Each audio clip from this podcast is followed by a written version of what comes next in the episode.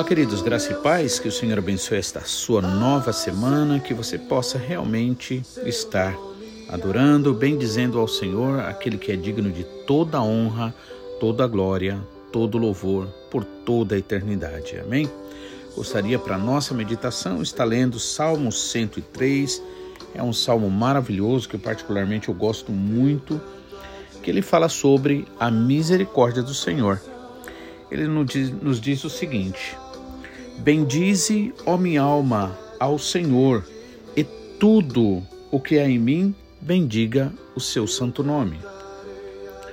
Bendize, ó minha alma, ao Senhor, e não te esqueças de nenhum só dos seus benefícios, pois é Ele quem perdoa todas as tuas iniquidades, quem sara todas as tuas enfermidades. Quem da cova redime a tua vida e te coroa de graça e misericórdia? Quem farta de bens a tua velhice, de sorte que a tua mocidade se renova como a da águia. O Senhor faz justiça e julga todos os oprimidos. Manifestou os seus caminhos a Moisés e os seus feitos aos filhos de Israel. O Senhor é misericordioso e compassivo, longânimo e assaz benigno. Não repreende perpetuamente, nem conserva para sempre a sua ira.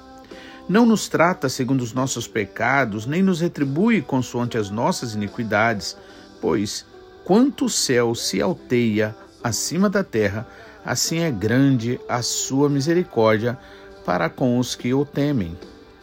Quanto dista ou quanto distante está o Oriente do Ocidente, Assim, ele afasta de nós as nossas transgressões, pois como um pai se compadece de seus filhos, assim o Senhor se compadece dos que o temem. Pois ele conhece a nossa estrutura e sabe que somos pó. Quanto ao homem, os seus dias são como a relva, como a flor do campo, assim ele floresce, pois soprando nela o vento desaparece e não conhecerá daí em diante o seu lugar. Mas a misericórdia do Senhor é de eternidade a eternidade sobre os que o temem, e a sua justiça sobre os filhos dos filhos, para com os que guardam a sua aliança, e para com os que se lembram dos seus preceitos e os cumprem. Nós, aliás, nos céus, estabeleceu o Senhor o seu trono, e o seu reino domina sobre tudo. Por isso, bendizei ao Senhor todos os seus anjos, valorosos em poder, que executais as suas ordens e lhes obedeceis, lhe obedeceis à palavra. Bendizei, louvai ao Senhor todos os seus exércitos, vós, ministros seus, que fazeis a sua vontade. Bendizei, louvai ao Senhor, vós todas as suas obras, em todos os lugares do seu domínio. Bendize, ó minha alma, ao Senhor. Amém? Um salmo maravilhoso, não é verdade? Fala tanto sobre a misericórdia, sobre a graça do Senhor sobre nós, né? Por isso é preciso nós meditarmos, é preciso nós é, absorver, absorvermos né, esta água, esta palavra, esta graça, para que assim é, toda, tudo aquilo que nos faz muitas vezes estar com o coração endurecido e, por assim dizer, a língua seca, né, sem agradecer, sem louvar ao Senhor, para que esta água, a água do Espírito, esta água da graça esteja permeando cada espaço né, do nosso ser e assim a gente possa estar louvando ao Senhor, como o salmista Davi nos diz aqui, né, para nós bendizermos, que significa dizer bem ou louvar, né? Então, sobre a sua misericórdia, né? Mas vamos estar meditando é, alguns pontos aqui bastante é, profundos, por assim dizer, né? Primeiro versículo: Bendize, ó minha alma, ao Senhor, e tudo que é em mim bendiga o seu santo nome, não é? A nossa alma, na verdade, da qual o pensamento faz parte, né?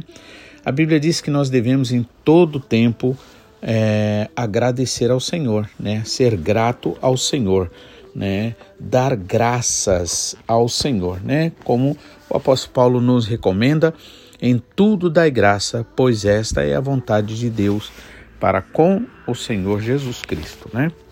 Que nós possamos realmente dar sempre graça, essa com certeza, além de ser a vontade do Senhor, além de agradar ao Senhor, isso com certeza é um antídoto, né?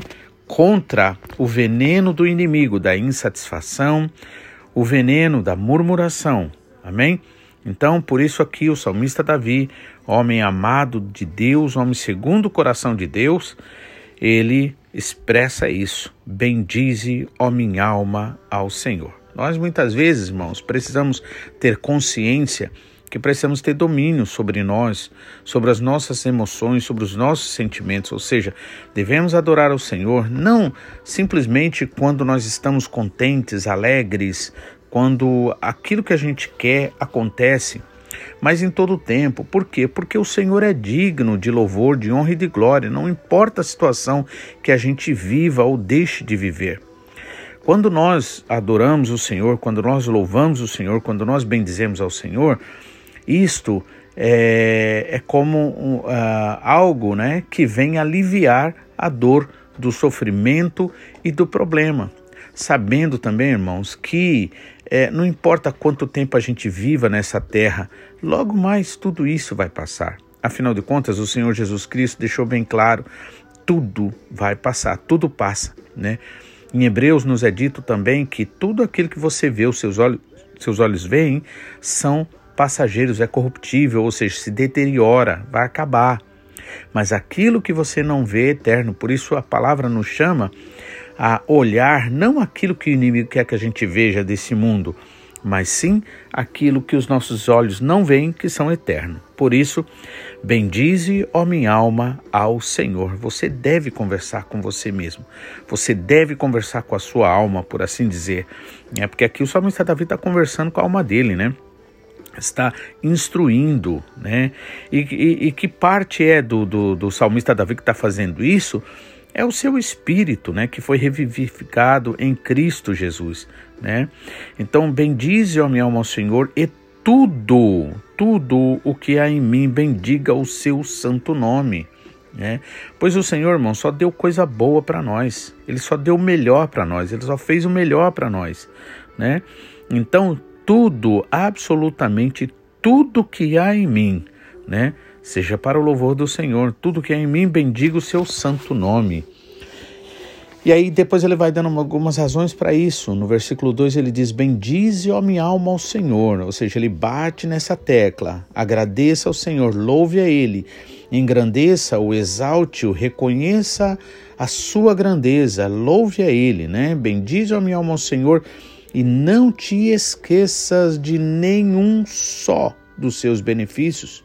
Irmãos, pare para pensar uma coisa: só o fato de você acordar com vida, você poder respirar cada respirada que você dá, né, cada fôlego aí, né, é tão importante na sua vida, né? Então não se esqueça de nenhum só dos benefícios do Senhor. Irmãos, para falar a verdade, é, são tantos os benefícios, são tantas as bênçãos do Senhor, são tantas as maravilhas que o Senhor faz conosco, que se a gente fosse parar só para pensar nesses benefícios, nessas bênçãos, o que aconteceria? Nós nem tempo teríamos para pedir nada. Mas eu gosto sempre de lembrar de uma coisa: apesar disso ser um fato, é preciso nós orarmos e pedir, porque se nós não orarmos e pedirmos as coisas ao Senhor, a gente vai fazer por conta própria. Então é necessário, como Jesus Cristo diz, pedir e dar-se-vos-á, buscar e achareis. Agora, a realidade também que eu vejo, irmãos, é que a gente nem tem tanto o que ficar pedindo. Tem gente que fica pedindo mais dinheiro, tem gente que fica pedindo mais é, tantas outras coisas, né? principalmente coisas assim materiais.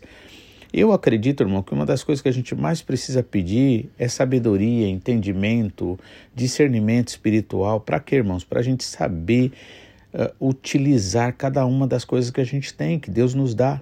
Porque são tantas, tantas bênçãos, irmãos, que para falar a verdade, né, a gente não precisa de mais uma coisa. Nós precisamos sim saber usar isto que o Senhor tem nos dado, porque com certeza o Senhor tem nos abençoado ricamente. Amém? Então, é, é, bendize meu alma ao Senhor e não te esqueça nenhum só dos seus benefícios. E agora ele começa a dar algumas razões. Né? Versículo 3.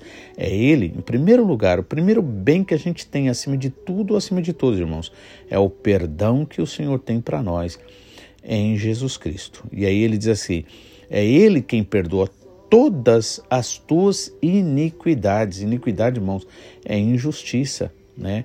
E querendo ou não, embora nós não sejamos iníquos, né? Mas a realidade é que todos nós, irmãos, mesmo sem querer, praticamos injustiça.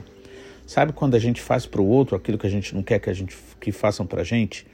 Sabe quando a gente chega e fala grosseiramente com uma pessoa quando a gente poderia falar de forma branda? Sabe quando a gente se irrita com uma pessoa, com a pessoa, muitas vezes até mesmo dentro de casa, os relacionamentos mais próximos, irmão, são os que a gente mais acaba cometendo erros. Então, e, e é muito importante a gente começar a parar e pensar, irmãos, ao invés da gente ficar olhando os outros, que os outros que fazem deixam de fazer, irmãos, eu acredito a importância da gente começar a olhar para a gente e ver, como minha mãe dizia sempre para mim, que eu não era florzinha que se cheirasse. Ou seja, é, eu tinha meus defeitos e tenho, e assim nós não somos, irmãos, piores, nós não somos melhores do que ninguém. É melhor pensar que nós somos piores, amém? Porque se alguma informação a gente já tem, se algum conhecimento a gente já tem, se a gente já recebeu do Senhor, é, vamos dizer assim, é, conhecimento, entendimento para saber entre o certo e o errado, isso foi nos dado não para a gente usar da lei, né, para acusar, para condenar, né? Mas foi nos dado, irmãos, para a gente orar, para a gente saber o que a gente ora e pede ao Senhor, né? Então é Ele quem perdoa todas as tuas iniquidades, quem sara todas as tuas enfermidades, né? Então é o Senhor que nos perdoa. Veja, eu acho interessante, irmãos, se você notar, você vai ver que a palavra perdão e cura está sempre muito ligado, né? Então, muitas vezes é, existem doenças, não vou dizer todas, claro, né? Com certeza não, pois também a gente entraria no campo da generalização e também é, no campo da acusação e da condenação. Eu, particularmente, não gosto de ficar pensando, ah, uma pessoa aqui, a outra ali está doente por causa disso, por causa daquilo. Não, irmãos. Eu, eu, particularmente, eu não gosto de pensar esse tipo de coisa e eu vou confessar que eu não vivo pensando isso porque eu acho que seria injusto. As pessoas já estão sofrendo com os problemas que elas têm, seja enfermidade, seja problemas no relacionamento, e muitas vezes, ao invés da gente chegar com o bálsamo, né, do Espírito Santo, o óleo do Espírito, a gente acaba chegando com fogo, né, para queimar mais ainda, né? Eu acho que não há necessidade disso, amém, irmãos? Então, mas a realidade, irmãos, é que todos nós podemos passar por situações, dificuldades, problemas aqui na terra. Próprio Jesus Cristo disse: No mundo vocês terão aflições, mas tenham um bom ânimo, né? Por quê? Porque, independente do problema que a gente enfrentar ou não, nós já somos vencedores em Jesus Cristo.